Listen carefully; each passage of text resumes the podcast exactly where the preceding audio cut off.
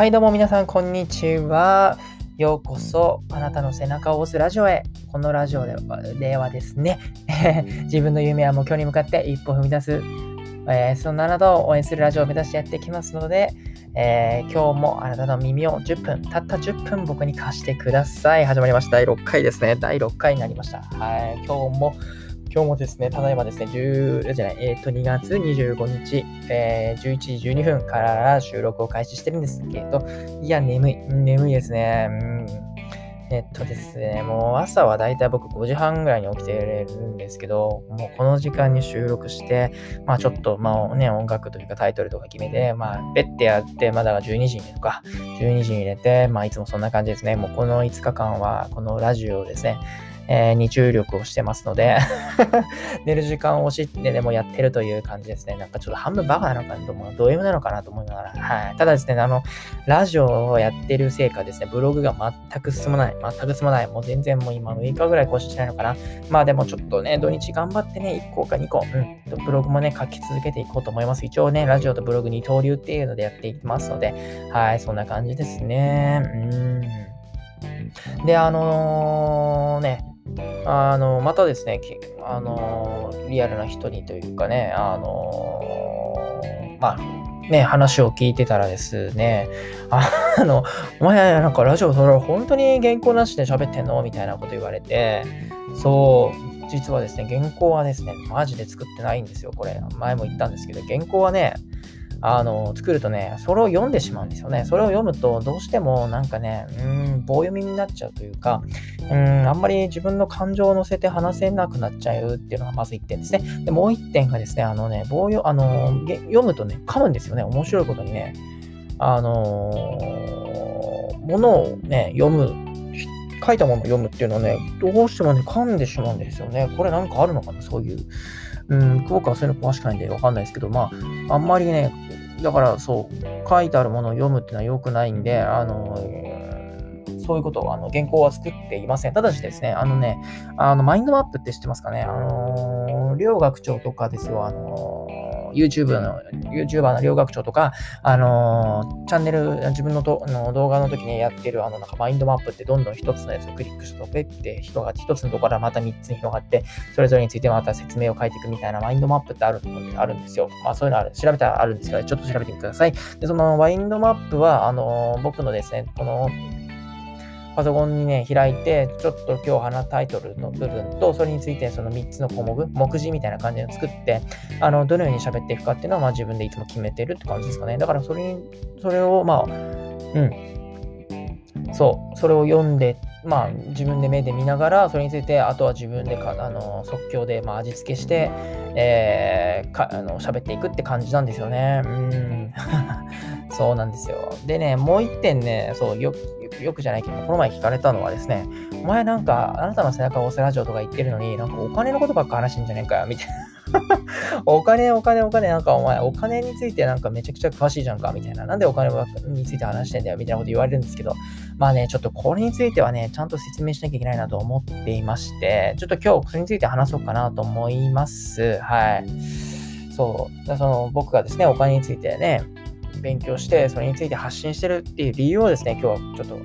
あのー話していこうかなと思います。はい。そうですね。でね、あの、よくお金では愛は買えないとか、お金では幸せは買えないとか、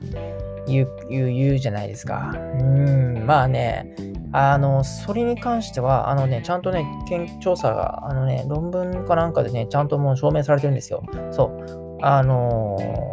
でもねそ、あそうそうそう、でもねじゃないか。うん、証明されてはいますね。あの、年収がですね、1000万以上超えてくるとですね、あの、お金と幸福度の関係性はないらしいですね。うん、相関性はないです。ただですね、あのね、年収800万ぐらいまではね、あのー幸福度関係ありますね。で、まあ書いてあるってし、あの、明太子大悟さんもそう言ってたんですよ。確か800万だったかな ?1000 万だったかそこら辺。だからですね、あのー一番お金、最低限のお金で幸福幸せを感じたいのであれば、まあ大体800万から年収あの年収1000万はね、稼ぐっていうのが一番いいってことですね。だからそれについてはね、あの、前のね、よくね、大学のね、あの、研究所研究室のね、友人とのね、よく話したんですよね。まあとりあえず年収1000万まで行こうかって。年収1000万まで頑張って稼いで、そこまで行ったら、まあいいんじゃいいでしょって、もうだってそれ以上言ったら幸せをそう稼せないんだからっていうのをよく話してましたね。うん、そう。でね、でもね、これもう一つあって、あのね、あのね、実はですね、お金はね、幸せは買えないかもしれないんですけど、不幸は遠ざけられるんですよ。ね皮肉というか、うーん、幸せは買えないんですが、不幸は遠ざけられるんですよ。はい。もう大事だからもう一回言っちゃった。これ結構重要だと思ってて。あのー、ね、これもね、確かメンタリスト DAIGO さんが言ってたと思うんですけど、そう、まあ、なんかのね、論文ではもうね、ちゃんとね、あ実証されてていて、うん、不幸は遠ざけることができるんですよね、お金は。うん、でね、これに関してはね、僕はね、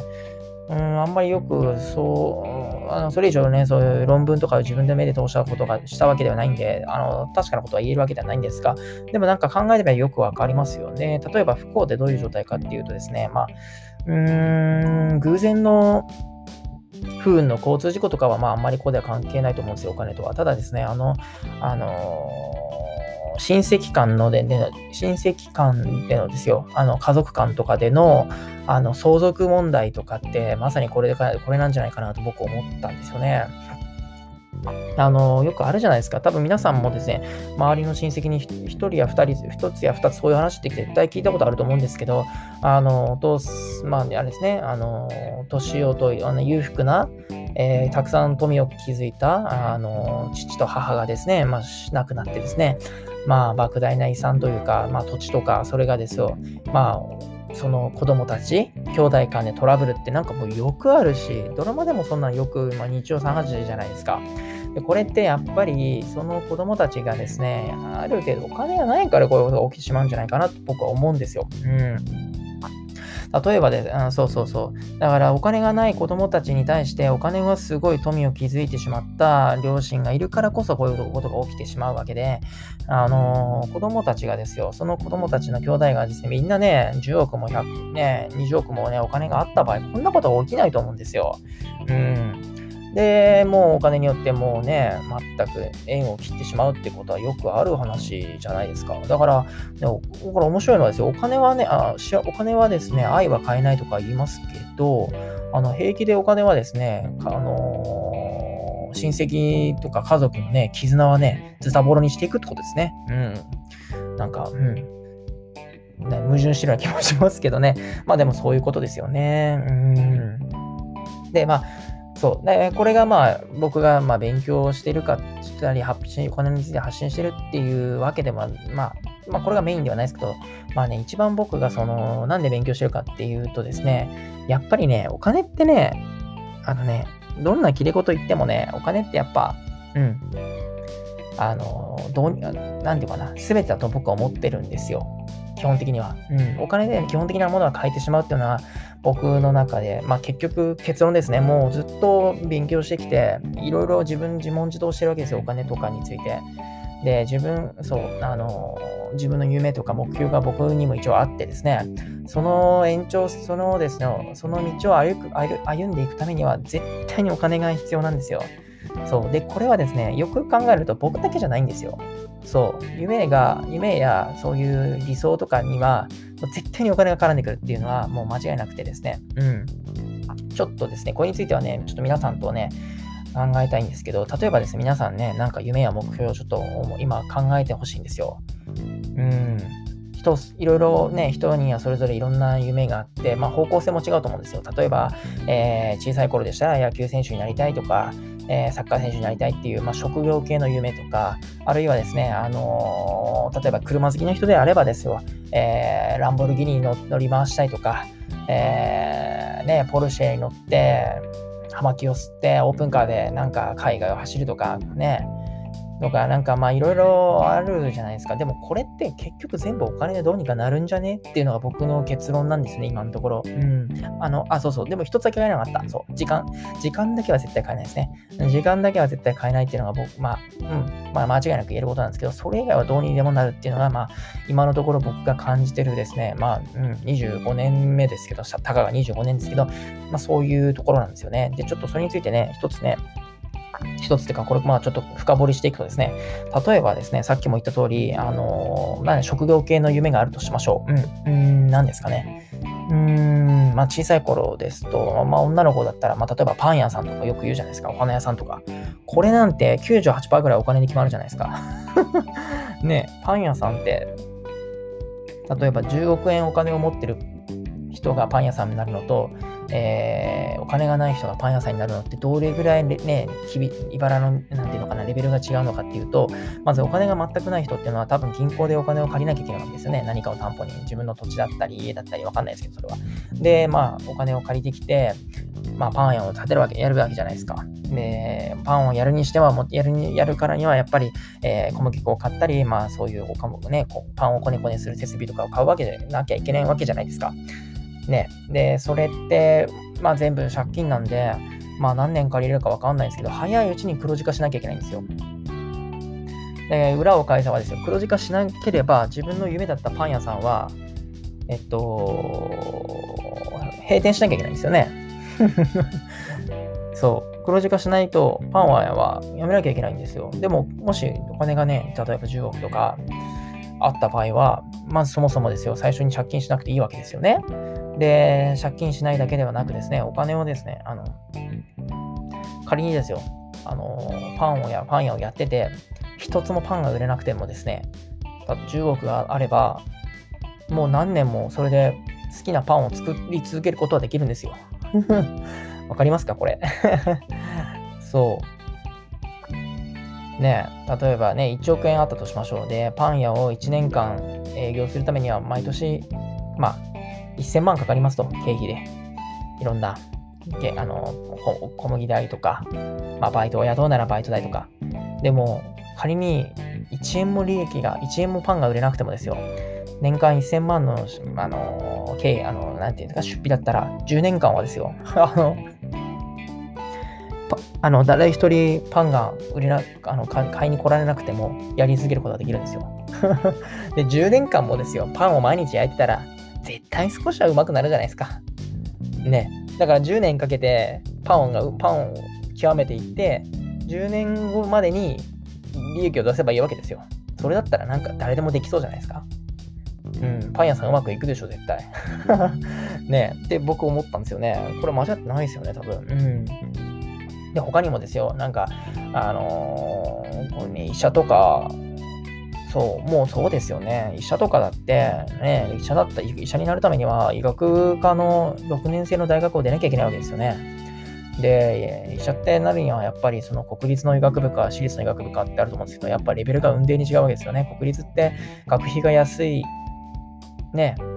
代わりにものすごいレベル高いわけじゃないですか。本当に東大生レベルとまでは言わないにしても、そこら辺のレベルが必要なわけで、あのもしお金がなかったら、お金がなくてお医者さんになるためには、もう死ぬ気で勉強してそこまで行かなきゃいけないわけですよね。でも、お金があればですよ、そんな行く必要、あの、そこまで勉強しなくても私立の医学部に入ればいいわけですよね。って思ったら、お金があった方が医者になる夢という意味では、まあ、圧倒的にそこまでの距離が近いですよね。うん、だからよくあの、お医者さんのね、開業医のお医者さんの息子が、えー、お医者さんで松のあの開業医の後を取るっていうのは、ま、後を取るっていうのはまさにそれですよね。あのお金に物を言わせてマネーパワーで、えー、自分の息子をですね、もちろんお医者さんの息子なんできっと元から頭いい遺伝遺伝したっていうのはね、あの関係はしてるんでしょうけど、多分基本的にはなんかもう私立のね、ボンボン団でもうあの医学部に行かせて、お医者さんを継がせるっていうパターンなんじゃないですかね。うん。と思ったんですよ。うん。そうそうそうそう。だから、まあ今日何が言いたいかっていうとですよ。あの、自分が何かしたいって思った時にですね、どうやってでもね、お金とは切っては切り離せないと思うんですよね。だから僕はそういう意味で勉強し、それについてね、ちょっとでもなんか、まあ、皆さんにもでね、うんまあ、参考になるのかなと思ってですね 情報発信してるわけです、お金について。うん。まあだからまあ一応お金は手段なんですよね、あくまで。目的ではないです。お金を稼ぐことが目的ではないんですけど、まあ目的にしちゃいけないかな。うん。そこをまあやっぱり毎日心がけてますけど、うん。お金でどうにかす、どうまあ、お金どうにかするじゃないね。自分の目標のためにお金を使ってですね、まあ、なるべく最短距離で走っていくというか、そういう感覚ですね。僕がお金について勉強したり発信してるのは、はい、以上になります。なんか、うん、そうですね。はい。ダメだ。なんか眠くて頭が回ってない。すいません。はい。ということで、まあ今日はですね、まあお金について発信する理由と、まずそれにですね、えー、勉強して発信する理由についてあの話しさせていただきました。今日も聞いてくださった皆さん、えー、どうもありがとうございました。えー、Twitter もやってますので、はい、あの、フォロー、ブログもやってますので、もしよかったら覗いてみてください。それでは、また明日。